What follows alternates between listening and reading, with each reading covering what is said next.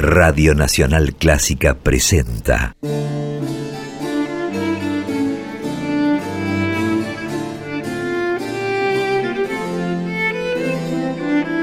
Clásica en La.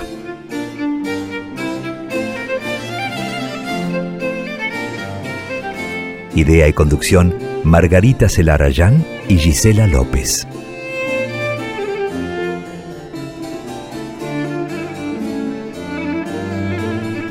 Hola, ¿cómo están? Comenzamos clásica en la, como cada jueves, aquí en la 96.7 a partir de las 18 compartimos este espacio que dedicamos desde marzo del año pasado a la actividad, las trayectorias, creaciones de compositoras y de directoras de todos los tiempos. Somos dos las encargadas de llevar adelante este programa. Yo soy Margarita Celarayán y mi compañera, mi socia, mi coequiper es Gisela López. Hola Gise, ¿cómo estás? ¿Qué tal Margarita, querida? Bueno, bienvenidas y bienvenidos a ustedes nuevamente a este espacio que se emite originalmente en la FM 96.7, Nacional Clásica de Buenos Aires, cada jueves de 18 a 20, ya dicho por Margarita, pero también vos podrías estar escuchándonos en estas dos horas de música clásica con perspectiva de género a través de las plataformas en podcast de iTunes y también de Spotify. Y gracias a esto tenés más chances de oír este material que elegimos y gestamos para este tiempo compartido, el que espero que disfrutes, tanto o más que Margarita y yo al emitirlo.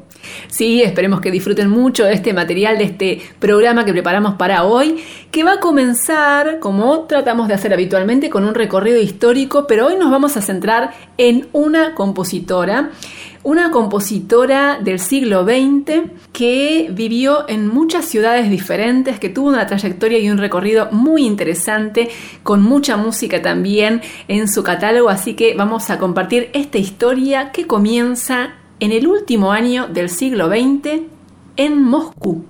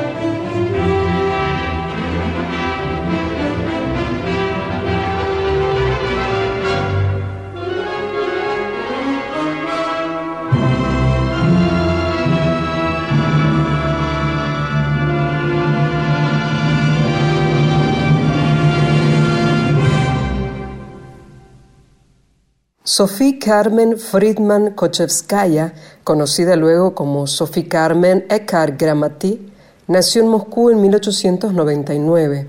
Su madre, alumna de Anton y Nikolai Rubinstein, había sido profesora de música en el hogar de los Tolstoy y se separó de su marido poco antes del nacimiento de Sophie. Después de vivir unos años con una familia adoptiva en Inglaterra, la pequeña volvió a reunirse con su madre en 1904. Con apenas cinco años recibió sus primeras clases de música y mostró un talento precoz para el piano, el violín y también para la composición. Desde su infancia, Sophie se habituó a una existencia nómade. Durante un tiempo vivió con su madre y una hermana en París, donde en 1908 fue admitida para estudiar violín y piano en el conservatorio. Unos años más tarde se trasladaron a Berlín y allí, en plena Primera Guerra Mundial, atravesaron serias dificultades económicas que llevaron a la joven Sophie a mantener a su familia tocando el piano en bares de la ciudad. Gracias a algunas personalidades influyentes que descubrieron su talento, la muchacha obtuvo una beca para seguir estudiando con Bronislav Uberman, un célebre violinista de su tiempo. Sophie se abocó entonces al estudio y a sus actuaciones como violinista y pianista, pero siendo aún una adolescente, comenzó a sentir a la composición como su verdadera vocación.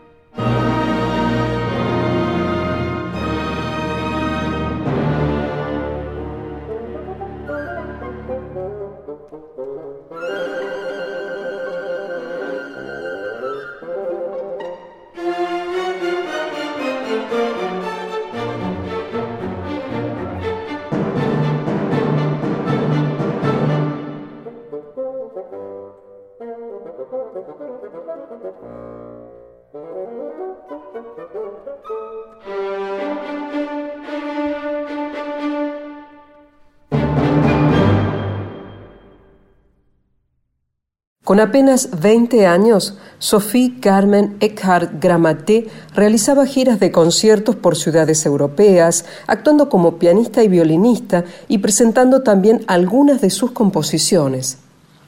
En 1920 se casó con un pintor expresionista, Walter Grammaté, y la pareja se instaló en Barcelona, donde ella continuó con su actividad como intérprete y también como compositora.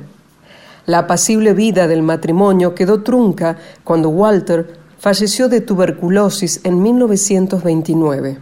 Sophie se refugió en la música y a fines de ese mismo año viajó a Estados Unidos, invitada por Leopold Stokowski para actuar como solista de violín y piano con la Orquesta de Filadelfia y la Sinfónica de Chicago, para presentar también algunas de sus obras.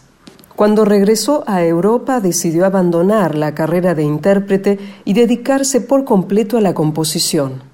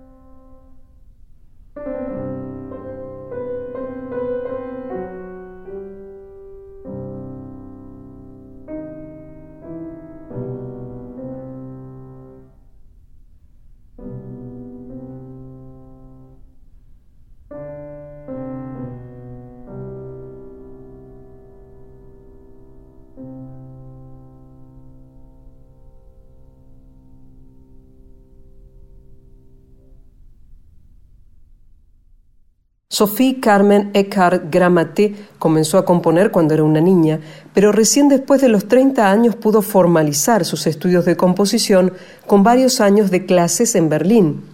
Y fue en esa etapa que también se casó con Ferdinand Eckhart, un historiador del arte. Esta pareja se mudó a Viena y ella comenzó a firmar sus obras con los apellidos de sus dos maridos y las iniciales de sus nombres, S.C. Eckhart Grammaté. En los años 40, Sophie ganó varios premios de composición y tiempo después obtuvo el primer premio del concurso internacional para mujeres compositoras. En 1953, el matrimonio se instaló en Canadá, donde su marido fue designado director de la Galería de Arte de Winnipeg. Fue en esta ciudad donde la compositora pasó las últimas décadas de su vida, dictando clases y componiendo nuevas obras, muchas de las cuales se estrenaron en la década del 60 y también en la década del 70. Años más tarde, durante un viaje a Stuttgart, sufrió un accidente de tránsito y pese a ser operada, falleció poco tiempo después, en 1974. Tenía 75 años.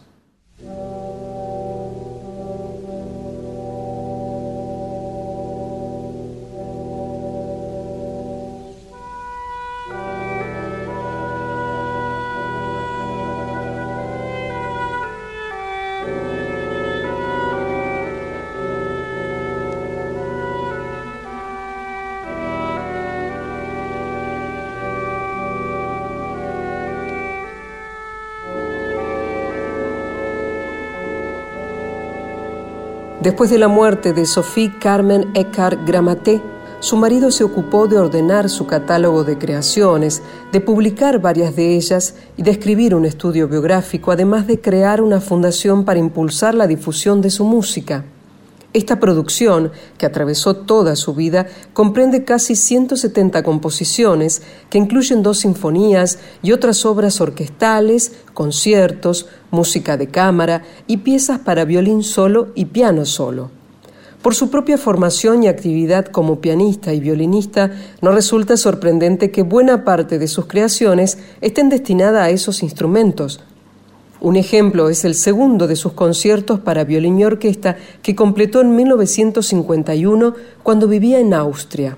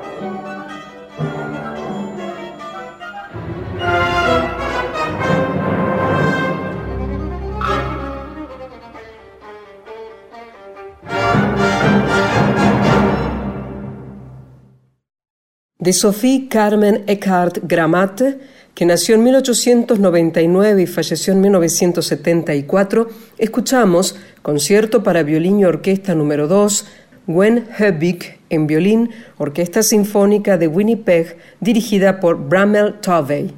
Y durante toda la primera hora de Clásica en la compartimos estas otras obras de Sophie Carmen Eckhart Gramate. Primer movimiento de la Sinfonía número 1 en Do mayor, versión Orquesta Sinfónica de Winnipeg, dirigida por Robin Gurevich. Luego, tercer movimiento del concierto para fagot y orquesta, Vincent Ellen en fagot, Orquesta de Cámara de Manitoba, dirigida por Simon Streetfield. Y finalmente, segundo movimiento andante de la sonata para piano número 1, la versión Marc-André Hamelin.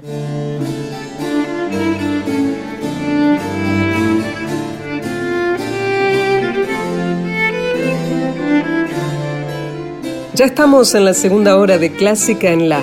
Yo soy Gisela López y con Margarita Celarayán siempre te presentamos cada jueves de 18 a 20 en FM 967 Nacional Clásica en una emisión pregrabada este conjunto de materiales, información, entrevistas y una gran selección musical música clásica con perspectiva de género.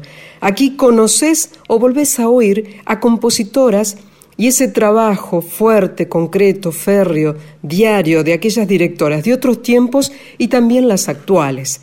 Déjame recordarte nuestras redes sociales. En Twitter, en Facebook y también en Instagram estamos como arroba en la clásica.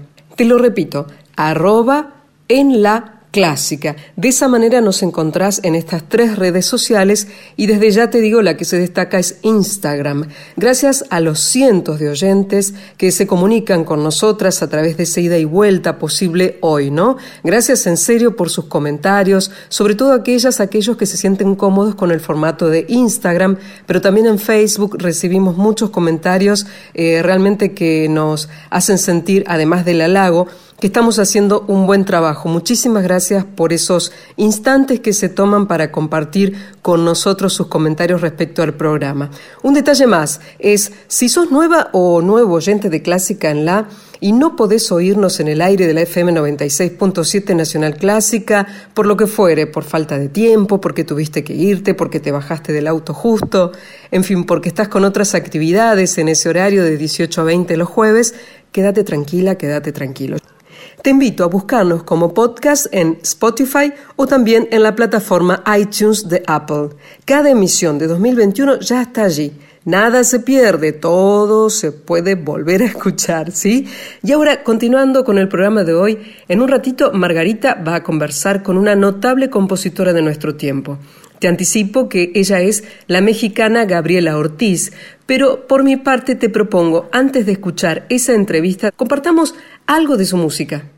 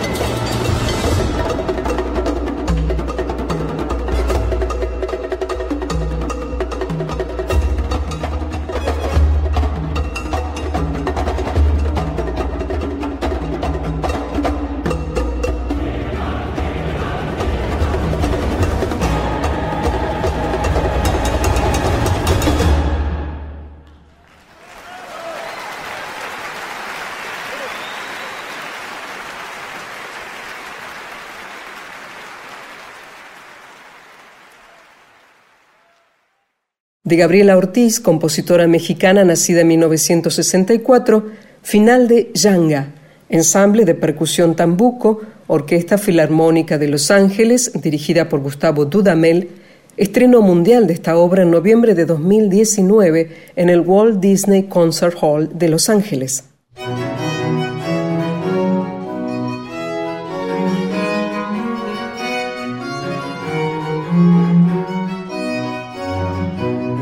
Seguimos en Clásica en La y como anticipaba recién Gisela, vamos a conversar con una de las más notables compositoras latinoamericanas del momento. Estoy hablando de la mexicana Gabriela Ortiz, que viene desarrollando una actividad impresionante, una gran trayectoria, y es para nosotras aquí en Clásica en La un enorme placer poder conversar con ella para recorrer un poco su trayectoria, su historia y también su actualidad.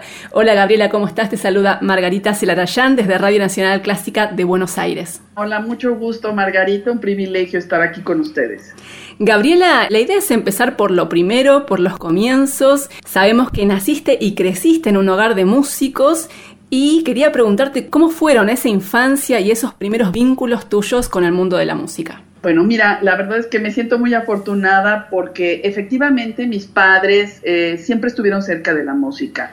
Aunque no se dedicaron a ella de manera profesional, eh, siempre la música fue parte importantísima en la, en la casa. Eh, mis padres fundaron este grupo muy importante, sobre todo en, los años 60 y en los años 70, eh, que existe actualmente en México, que se llama Los Folcloristas.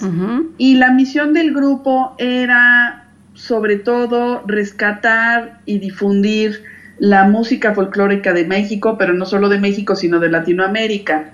Así que bueno, en, en ese sentido yo tuve la gran fortuna de crecer escuchando mucha música, mucho folclore de tanto de México como de Latinoamérica y también de rodearme de gente importante que, que fue amiga de mis padres y que además estuvo en casa.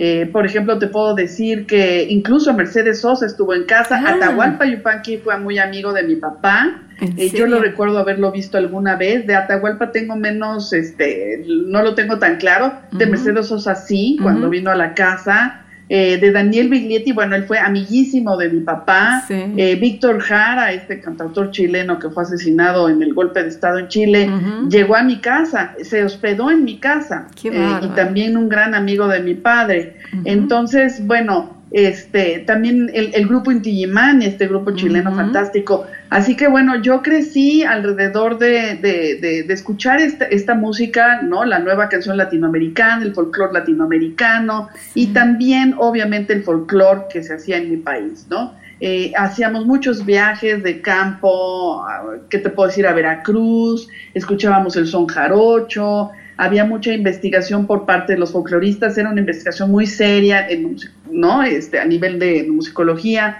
Y, bueno, eh, esto pues la verdad es que está, me marca muchísimo, este, si, si tú, si alguien pues, pues quisiera este, hablar de mi estética actual, pues e, esta parte sí va a ser muy importante porque es con la que yo crecí, ¿no? Es con la que yo me alimenté y esto es parte de lo que yo soy, ¿no? De alguna manera natural, no es que yo pretenda sonar latinoamericana o mexicana, pero es que esto va, esto sí es parte de lo que uno es, ¿no? Totalmente. Eh, y por otro lado, mi mamá estudió piano, mi papá siempre le gustó la música de concierto, ¿no? Eh, él le transmitía por Radio Educación los conciertos de la Sinfónica Nacional. Mi papá tenía una gran cultura musical y mi mamá era una gran lectora de piano. Mi mamá estudió muchos años piano, digo, nunca se dedicó al concertismo, pero eh, este, siempre tocó el piano, había un piano en mi casa.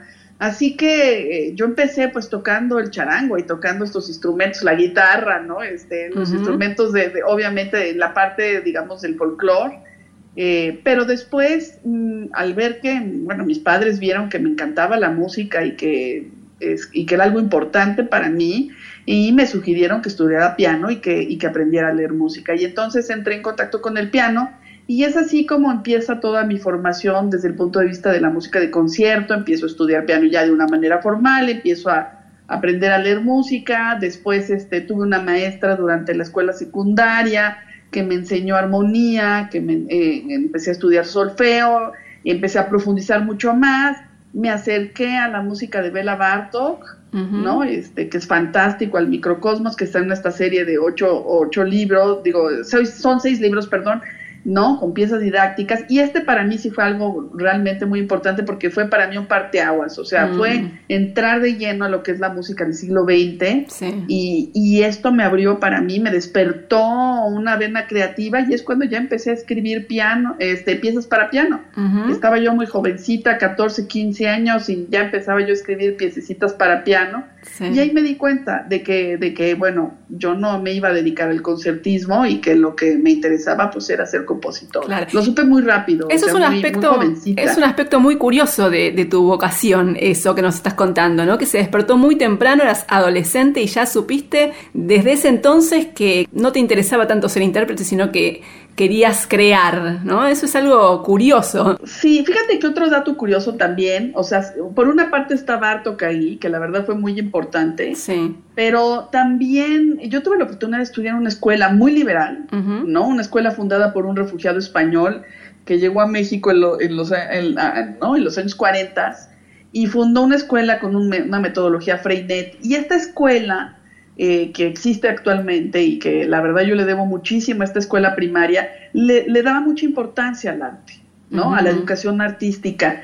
Y yo tuve la oportunidad de estudiar con un compositor mexicano, Mario Stern. Él era el maestro de música de esta escuela primaria. Y él también, a través de juegos, de ¿no? a través de una parte como muy lúdica, este, nos hacía que empezáramos a inventar melodías y a crear ritmos y cosas. Entonces yo ahí también entré en contacto con la creatividad musical y luego, luego me di cuenta de que pues me encantaba, me encantaba. O sea, de repente pues ya empezaba yo a inventar cosas y, y este, luego, luego les decía a los demás que tenían que hacer y mira, tú tocas así, tú tocas el ritmo así, tú tocas las maracas así como yo quiero, ¿no? O sea, como que ella, yo era la directora y la que organizaba ahí, este, entonces ahí, ahí realmente descubrí que yo tenía una vena creativa, que obviamente esto eh, se fortaleció cuando empecé a tocar Bela Bartok, porque Bela Bartok a mí lo que pasa es que me abrió un mundo muy distinto en, cuanto al ritmo, en cuanto a trabajar la armonía, y eso conectaba mucho más con, con, esta parte latinoamericana. Yo ahí sí me empecé a identificar mucho más con la música de Bela Bartok, y fue por ahí que dije, wow, esto me encanta, este, vámonos por ahí. y después, por supuesto, que eh, llegó el momento de la formación más rigurosa, ¿no? En el Conservatorio Nacional de Música en México, en la Universidad Nacional Autónoma de México. Tuviste como maestro, por ejemplo, a un gran compositor mexicano como es Mario Lavista. ¿Cómo fueron esos años ya de formación más rigurosa académica? Mira, en realidad cuando yo terminé la prepa me fui un año a París. Ajá. Eh, me fui un año, este, mi mamá era psicoanalista, me imagino que todos los argentinos están familiarizados con el psicoanálisis. Totalmente. Esto es algo que en México no es tan común, pero lo es en, Argentina o en Uruguay. ¿no? De hecho, mi mamá psicoanalizó con una psicoanalista uruguaya. Este, curiosamente, dato curioso, ¿no? Este, entonces mi mamá eh, como buena psicoanalista, pensaba, mi papá realmente fue, mi papá es fue arquitecto, pero él, si él hubiera tenido la oportunidad, él hubiera sido músico, claramente. Entonces mi mamá pensaba que yo tenía esta especie de lealtad invisible con mi padre, de, de, de, estudiar música para un poco satisfacer esta parte de mi papá que fue frustrada y que no, que él no pudo ser músico, ¿no? Y entonces ella, de alguna manera, le interesaba mucho que yo como que me alejara un poco de mi papá, que viviera en otro país, que viviera otras experiencias para que yo estuviera muy segura de estudiar música. Claro. Eh, un poco esta, esta, esta cuestión como de no, aléjate un poco, que no haya presión familiar y decide lo que quieres ser, pero tú sola, ¿no? Y con plena libertad. Yo tenía esa plena libertad. La verdad, no nunca dudé, pero dije, bueno, pues, pues, yo me voy a, a, París, está increíble. Claro, como, no aprovechar la oportunidad. claro. ¿no? Y, y, claro, pues inmediatamente, digo, yo no tenía ni una semana que yo ya estaba inscrita en un este conservatorio municipal. O sea, yo ya estaba estudiando música de hecho, además me hospedé en casa de Nelville Biglietti, que te digo, era muy amigo de mi padre. y luego, luego traté de, mudarme a la Casa de México de la ciudad universitaria en París porque había un piano. Y entonces, bueno, la música nunca me alejé de ella, sino al contrario. Eh, y ahí, bueno, estuve en, algunas clases este, con Jean Casteret, que en el Conservatorio de París, eh, obviamente de oyente, porque pues, yo no, no, tenía todavía la formación sólida, pues simplemente era una, una persona que acaba de terminar la, la, la escuela preparatoria a los 18 años y pues este, y estaba pues experimentando cosas nuevas en Europa. Y ahí conseguí una beca y yo me iba a quedar a estudiar en la escuela normal, conseguí un lugar en la escuela normal de París, pero mi, mi, mamá se enfermó y tuve que regresar a México, se complicaron, hubo problemas familiares, regresé y mi papá me inscribió en, en, en, en, el conservatorio con Mario Lavis. Yo no conocía la música de Mario, pero mi papá me dijo, estaba pues un poco frustrada de, perder mi beca y de perder mi oportunidad de estudiar en París, lo cual ahora la verdad es que me doy cuenta que las cosas suceden a veces por algo y quizá mi estética y eso hubiera sido muy complicada si yo hubiera quedado en Francia, no hubiera encajado con la escuela francesa del todo, no hubiera encajado.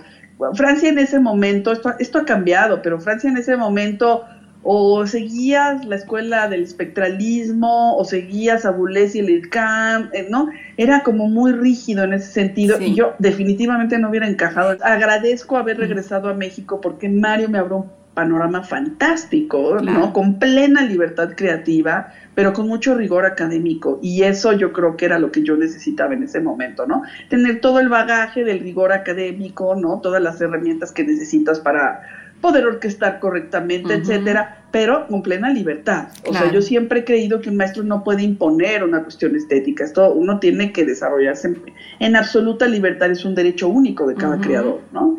Así que para mí fue ideal haber estudiado con Mario. Eh, en aquel entonces el conservatorio pertenecía a Bellas Artes en México y en términos de obtener una beca o de tener un título realmente que, que tuviera este, una validez profesional, era muy complicado en el conservatorio. Entonces yo me, yo me hice muy bien además. Eh, también hice paralelamente mi carrera en, la, la, Facultad de Música, hoy es facultad, en aquella época era Escuela Nacional de Música de la universidad. Y esto a mí me favoreció muchísimo porque entonces yo tenía un título universitario y con esto pude obtener una beca ya para hacer estudios posteriores en, en, en Inglaterra, ¿no? que fue donde hice mi maestría, primero en el Guildhall School of Music and Drama y luego me fui a City University y ahí hice el doctorado.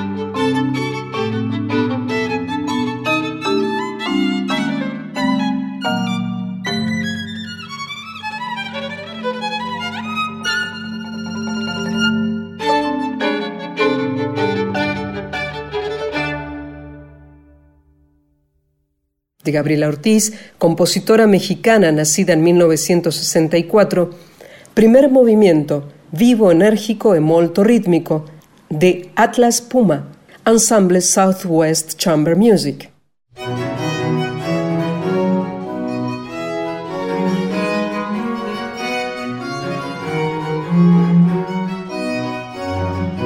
Estamos conversando con Gabriela Ortiz, notable compositora mexicana, una de las grandes compositoras latinoamericanas de nuestro tiempo, que nos estuvo contando desde los comienzos de sus primeros vínculos con la música hasta todo su recorrido y su formación académica. Y en estos últimos años, Gabriela, tu música ha circulado muchísimo por diferentes partes del mundo, de la mano de grandes directores, de orquestas, de ensambles muy prestigiosos que han interpretado tu música, por ejemplo, la Filarmónica de Los Ángeles, Gustavo Dudamel, Esa Salonen, Soltan Kochich, nombro algunos, ¿no? El, el, Cuarteto Cronos, el Cuarteto Latinoamericano, la Filarmónica de Hungría, la Orquesta Simón Bolívar de Venezuela, la Filarmónica de Liverpool, en fin, muchísimos ensambles, agrupaciones, artistas, músicos que han interpretado la música de Gabriel Ortiz en todos estos últimos años.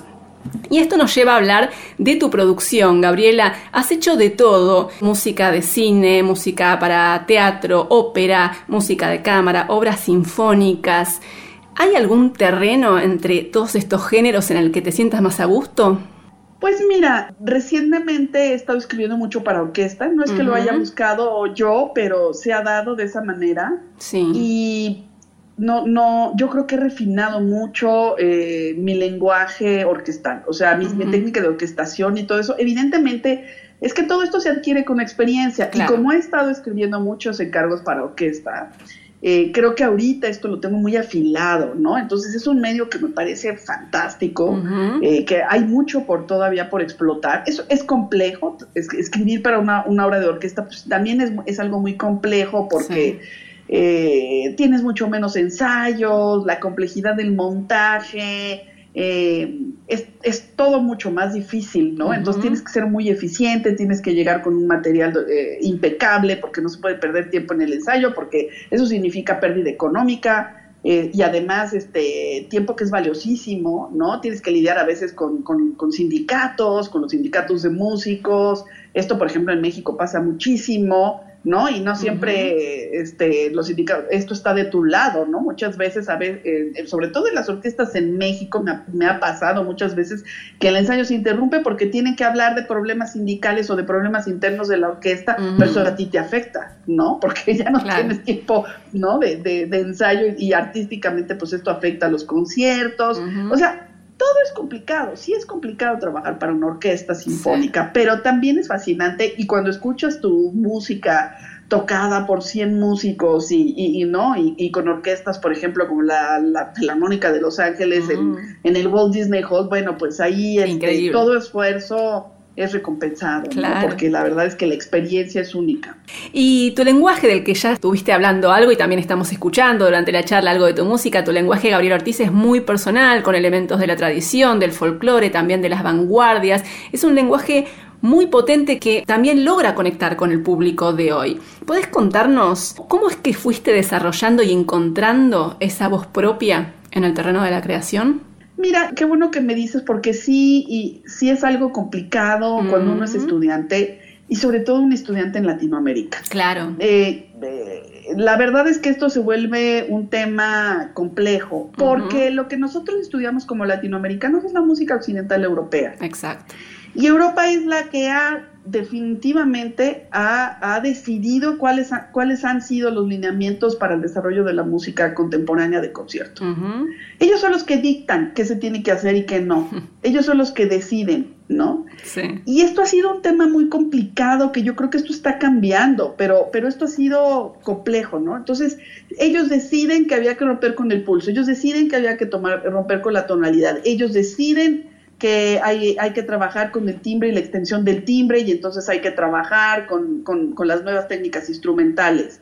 Ellos deciden que, la, que ya la notación tradicional eh, llega a un límite donde hay que buscar nuevas formas de notación y entonces hay que hacer, eh, trabajar con la grafía o, o, hay que trabajar con la improvisación musical o eh, un, bueno, una serie de cosas, ¿no? Este, hay que trabajar no con el sistema temperado, sino a lo mejor hay que trabajar de manera microtonal. Y entonces uno se enfrasca con todos estos este, ismos, ¿no? De la nueva complejidad y del modernismo, pero todo esto es dictado por Europa. Claro. En realidad todo esto viene de Europa. Y yo la verdad es que crecí en México, comí tortilla, como chile, o sea, y yo tengo otros bagajes. Y Europa no se ha volteado a ver, no ha volteado a ver, y, no sé si porque no ha querido, pero si nosotros observamos los libros de música contemporánea, este, escritos en Europa por editoriales tan importantes como Oxford University Press o Cambridge University Press, Latinoamérica casi nunca existe hay muy pocos compositores latinoamericanos que se mencionan y eso ahí de, de, pronto, ¿no? Vamos a ver ahí, de pronto estaría Ginastera, de pronto está Villalobos, Revueltas o, Chávez. Pero, y eso en poquitos libros. Hay uno que yo me encontré, me acuerdo perfecto, que busqué este, Latinoamérica y decía eh, Conga, Latin American Instrument. Esa fue su referencia sobre Latinoamérica. Dices, no puede ser. Increíble. Esto está mal porque es una falta de ignorancia de parte de ellos, ¿no? ellos no se interesan por lo que pasa acá y nosotros sí nos tenemos que interesar por todo lo que sucede allá, ¿no? Y siempre ha sido así, de alguna manera esto tiene que cambiar y esto ha estado cambiando. Eh, y esto pues sí repercute en, cuanto a, en cuanto a mi estética. Cuando yo llegué a Europa, sobre todo en Alemania, por ejemplo, cuando fui a Darmstadt, hijo, pues no encajaba en nada, ¿no? Mm, Porque para mí el ritmo, por ejemplo, es algo muy importante. Yo no puedo prescindir del ritmo y el ritmo yo lo entiendo como, como serie de pulsos, ¿no? En todo caso, me puedo conectar mucho más con, con, con, con cuestiones polirrítmicas, incluso hasta con Ligeti, por supuesto con Stravinsky, ¿no? Pero yo no puedo prescindir, por ejemplo, del pulso, me costaría mucho trabajo, ni tampoco quiero, es como si me amputas un brazo.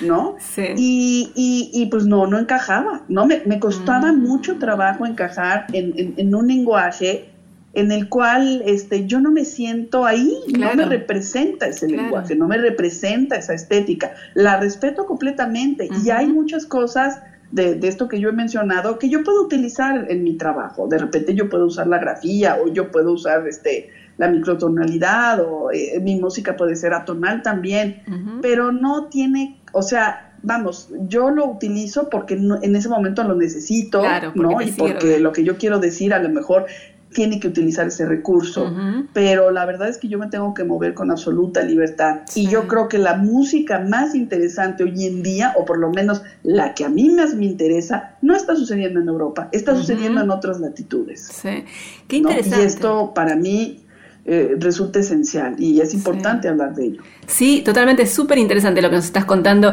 Gabriel Ortiz, porque es cierto que, todas estas corrientes eh, que han surgido y que se han impuesto en cierto modo desde Europa han limitado enormemente las posibilidades de desarrollo y la creatividad de muchísimos compositores. Puede ser que ahora en el siglo XXI compositores y compositoras compongan, creen con mayor libertad? ¿Hay mayor libertad ahora? ¿Vos lo sentís? Yo creo que sí, sí, está existiendo. Sí, sí, definitivamente sí. Yo creo que hoy en día, si tú no pones en la mesa temas como, como, como la diversidad, la inclusión o la equidad de género, cualquier institución cultural que no tenga eso en mente está perdida desde mi punto de vista. Porque esto es algo esencial que está pasando hoy y que es fundamental. Y ahí estamos hablando de la apertura, de la inclusión y de ver otras latitudes, otros sabores y otras cosas por conocer.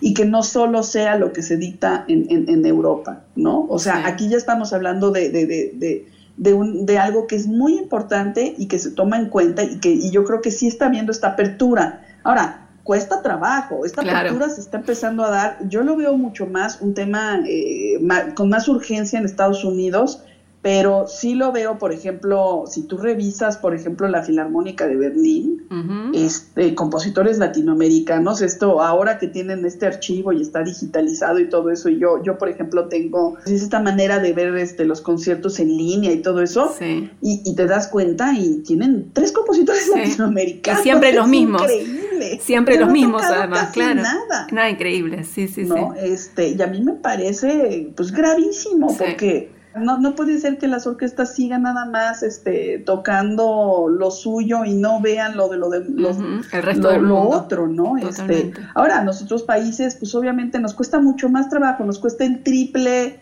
este, que nuestra música se escuche, que nuestra música se toque, porque obviamente un país latinoamericano no cuenta con, la infraestructura musical que tiene Europa, ¿no? Y eso, eso también, pues, a nos, en aras de uno, eso pasa mucho, yo lo veo con los jóvenes compositores, como, como están mm, con esa sed de que su música se toque, a veces también compromete el lenguaje y compromete la mm. estética, porque entonces tú quieres que te toque el ensamble contemporáneo de no sé dónde de Europa, porque tú quieres ganar el concurso no sé cuál, y entonces sabes que tienes que comprometer tu estética en aras de que, de que a lo mejor tu música pueda ser aceptada en Europa. Mm. y eso es algo delicado. Claro. ¿No? Eso es algo que tenemos que cambiar, o sea, y que yo no, yo no comprometería nunca mi estética en aras de, otra cosa, porque no soy yo, ¿no? No sería yo. Música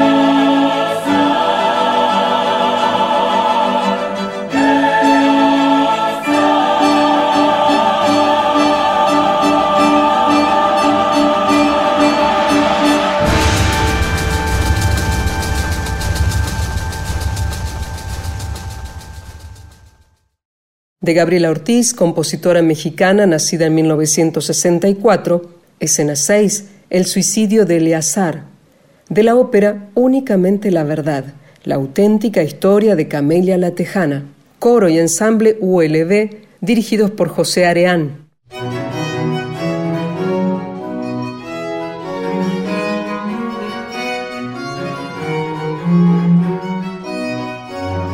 Estamos conversando con Gabriela Ortiz, una de las más notables compositoras latinoamericanas de hoy, mexicana ella, con una trayectoria impresionante.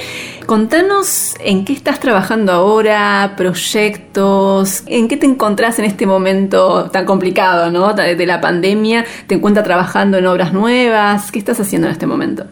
Mira, afortunadamente he tenido trabajo desde, desde que empezó la pandemia. Eh, yo como compositora, pues sí, sí he tenido encargos, sí he tenido, y, pues mi trabajo pues se hace en casa, ¿no? Entonces a mí en este sentido no, no, es, no he sido yo tan afectada como mis colegas, ¿no? Como, como los, intérpretes, por ejemplo, que ellos sí viven de los conciertos y en México ha sido terrible. Todos estos grupos independientes de música contemporánea pues la han sufrido de verdad, ¿no? Ha sido muy complicado.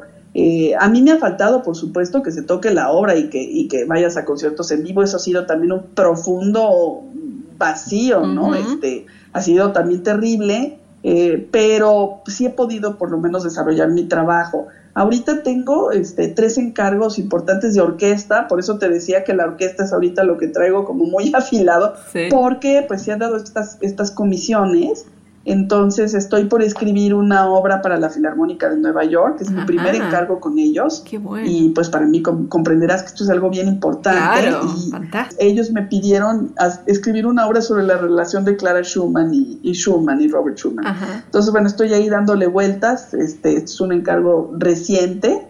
Eh, pero ya estoy empezando a, meterme de, lleno en este, en este, en esta nueva pieza. Después tengo otro encargo también de la Filarmónica de Los Ángeles, un concierto para violín que me emociona muchísimo porque yo nunca he escrito un concierto para violín. No es mi instrumento, pero he escrito mucho el cuarteto de cuerda y, me encanta, me encanta la cuerda, ¿no? Me, me, me, gusta muchísimo, entonces es un reto, va a ser un reto enorme porque además, pues si, si, volteamos a ver la literatura para este instrumento es enorme. Entonces, bueno, es, es de verdad cuando yo escucho los conciertos de Bartok, o escucho el Prokofiev, o escucho este los conciertos, ¿no? De, de, de, de, de, de Ligeti, por ejemplo. Hijo, dices, bueno, yo no qué va a ser al, ¿no? al lado de estos grandes, de estas grandes obras. Pero, pero bueno, me emociona muchísimo, sé que es un reto enorme, pero, pero es, bueno, ahí está, este, tengo este encargo. Y luego tengo otro encargo para la orquesta de Cincinnati, también otra obra de orquesta. Así que tengo ahorita tres obras en pie. Muchísimo trabajo. Luego tengo ahí una ópera que está, que esperemos que salga, todavía no, no, no, no, no, este, amarra, pero yo, pero ya estamos muy cerquita de que se pueda hacer. Yo, yo estoy como ya, como, ya estamos, este, muy cerca de, todavía no te podría decir si esto ya es oficial o no, pero eh, ya tengo el libreto y todo y sería mi, mi cuarta ópera. y, tengo muchas ganas de hacer esta ópera que es, es, una ópera sobre Yanga. Y la historia, pues me encanta porque es la historia de un eh, esclavo africano que llegó a México en el siglo XVI y se escapó, ¿no? De, los españoles y se replegó, ¿no? En, la montaña y empezó a, fundar, este, con otros negros que se lograban escapar, empezó a fundar lo que le llamaban en aquel entonces los palenques. Y finalmente lo que hizo Yanga fue negociar con la corona española para liberar el primer pueblo libre de América, se llamó San Lorenzo de los Negros, y fue en Veracruz, en México. Eh, esto fue en, 1614. Estamos a, una cosa increíble, bueno, fue una libertad evidentemente acotada, pero sí me parece impresionante que este que este, que este personaje, Yanga, hubiera llegado a, a, estas negociaciones con la corona española y hubiera liberado a este pueblo, ¿no? Este, Que hoy se llama Yanga, justamente. Y bueno, aparte que la historia es fascinante, sabe poco, ¿eh?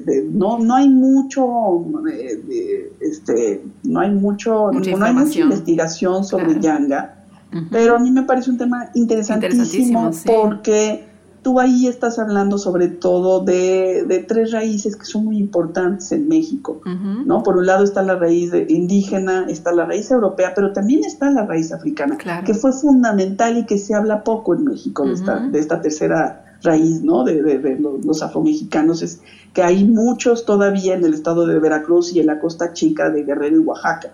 Entonces, eh, pues es la base de, nuestra cultura y la base de, la música que a mí me gusta muchísimo, claro. ¿no? Entonces, siento que por ahí se puede hacer unas cosas increíbles, ¿no? Y, y, además yo hay un grupo en México que se llama Tembembe que ha estado trabajando mucho con Jordi Zaval, con Esperón 21, haciendo este vínculo entre la música folclórica de nuestro país y la música del virreinato, ¿no? Y entonces hacen este vínculo y empiezan tocando algo de, eh, música durante la época del virreinato y de repente empiezan se van a hacer un son jarocho y vinculan los instrumentos han hecho un trabajo fantástico y yo los quiero incorporar a, este trabajo así como el grupo de percusiones Tambuco, que me interesa muchísimo también trabajar con estos instrumentos que llegaron a, América Latina, que, vienen de África, ¿no? Entonces, este, pues es un proyecto que, que, me, que musicalmente se me hace súper atractivo, no solo la historia y lo que representa la historia, sino además este desde el punto de vista musical. Creo que no este me vuela la cabeza, entonces ojalá que se ojalá, ojalá que se concrete porque ya tengo ganas de escucharla y de verla, me, suena fascinante, me lo estoy imaginando.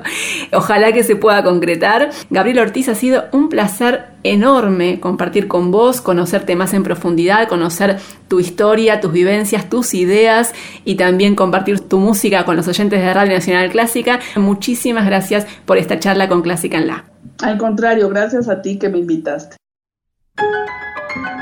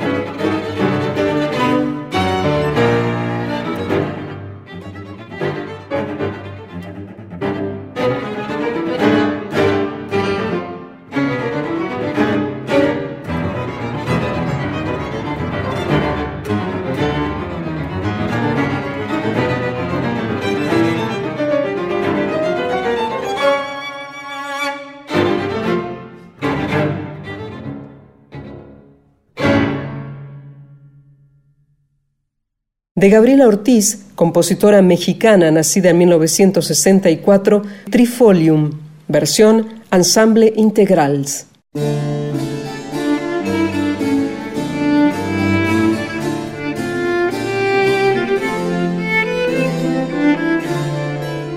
Y de esta forma llegamos a otro final de Clásica en la, aquí en la Radio Nacional Clásica, la 96.7. Otro final, claro, bien musical, Margarita. Sí, Gise, y hoy tuvimos un programa un poco atípico para lo que es habitualmente la, dinámica de este Clásica en la. Hoy tuvimos a dos compositoras a lo largo de las dos horas del programa. La primera hora la dedicamos a Sophie Carmen Eckhart Gramate, una compositora del siglo XX, y en la segunda hora nos dedicamos a una compositora de nuestro tiempo, a la mexicana Gabriela Ortiz, con la que conversamos, recorrimos su trayectoria, su impresionante actividad y también compartimos mucha O sea que hoy tuvimos pura música de dos compositoras, una del siglo XX y otra del siglo XXI de la actualidad en este Clásica en La. Obviamente nos queda solo agradecer y mucho a aquellos que hacen posible que este programa salga al aire. Primero a Ignacio Guglielmi, a Diego Rosato por la compaginación y la edición de cada emisión y a la puesta en el aire a aquellas operadoras y operadores de control central de Radio Nacional de Buenos Aires, a Margarita Celarayán, esta brújula de cada programa, a vos, a ustedes por también sumarse en nuestras redes, por comentar cuando un programa les encanta, y esto ocurre seguido, lo debo decir yo porque Margarita no lo va a decir. Así que todo esto que nos estimula a ambas en esta tarea semanal, en un tiempo tan, tan bravo para todos. Realmente Margarita y yo apreciamos mucho que ustedes estén del otro lado, que vos eh, quizás nos sigas en Instagram, nos comentes en Facebook. Eh, realmente para nosotras es valioso cada comentario que ustedes eh, nos acercan a través de las redes sociales, que es la forma que tenemos de esta continuidad, pese a tener estos programas grabados que hacemos con mucho cariño. Gracias por parte de ambas. Mi nombre es Gisela López, que estemos bien.